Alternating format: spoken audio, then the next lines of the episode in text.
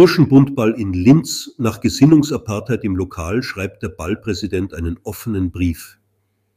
Die von linksextremen Roten anscheinend herbeigesehnte Gesinnungsapartheid in Lokalen hat in Linz für einen parteiinternen SPÖ-Eklat gesorgt.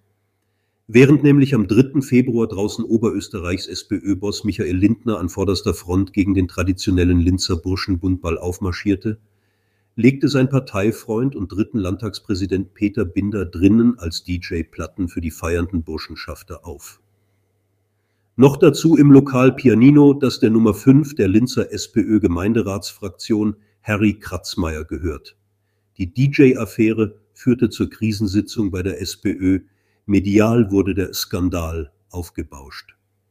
Sicher, Einigkeit sieht anders aus, wenn die einen mit den Burschenschaftern feiern und die anderen gegen sie protestieren. Es zeigt aber auch, dass an dieser harmlosen Ballveranstaltung nichts Verwerfliches ist und die SPÖ gut beraten wäre, den traditionsreichsten Linzer Ball im nächsten Jahr mit mehr Gelassenheit hinzunehmen.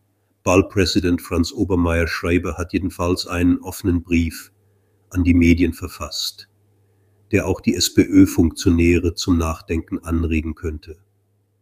Feiern über Parteigrenzen hinweg geht gar nicht, wer die wahren Spalter der Gesellschaft sind. Seit einigen Jahren wird, völlig zu Recht, die zunehmende Spaltung unserer Gesellschaft als äußerst bedenkliche Entwicklung verstärkt medial thematisiert. Links gegen rechts, Ökofundis gegen fossile Schweine, Corona-Leugner gegen Impffanatiker, Boomer gegen die faulen Jungen und so weiter. Eine Entwicklung, die mich auch persönlich zutiefst beunruhigt, weil ich, nicht zuletzt als Korpsstudent, überzeugt bin, dass eine Demokratie nur im gegenseitigen Austausch unterschiedlicher Meinungen funktionieren kann. Das setzt aber eine grundsätzliche Gesprächsbereitschaft und Toleranz voraus. Wer jeden Andersdenkenden sofort in das extreme Eck stellt und in seinen Echokammern verbleibt, tut diesem Land nichts Gutes. Wo soll diese Logik hinführen?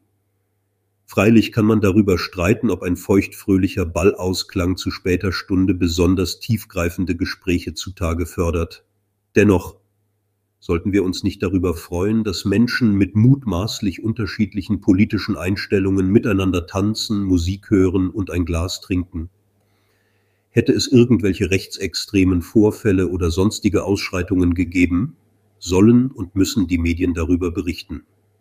Stattdessen aber echauffiert man sich darüber, dass die bösen Rechten in einem Lokal eines Roten feiern und ein roter DJ auflegt? Geht's eigentlich noch?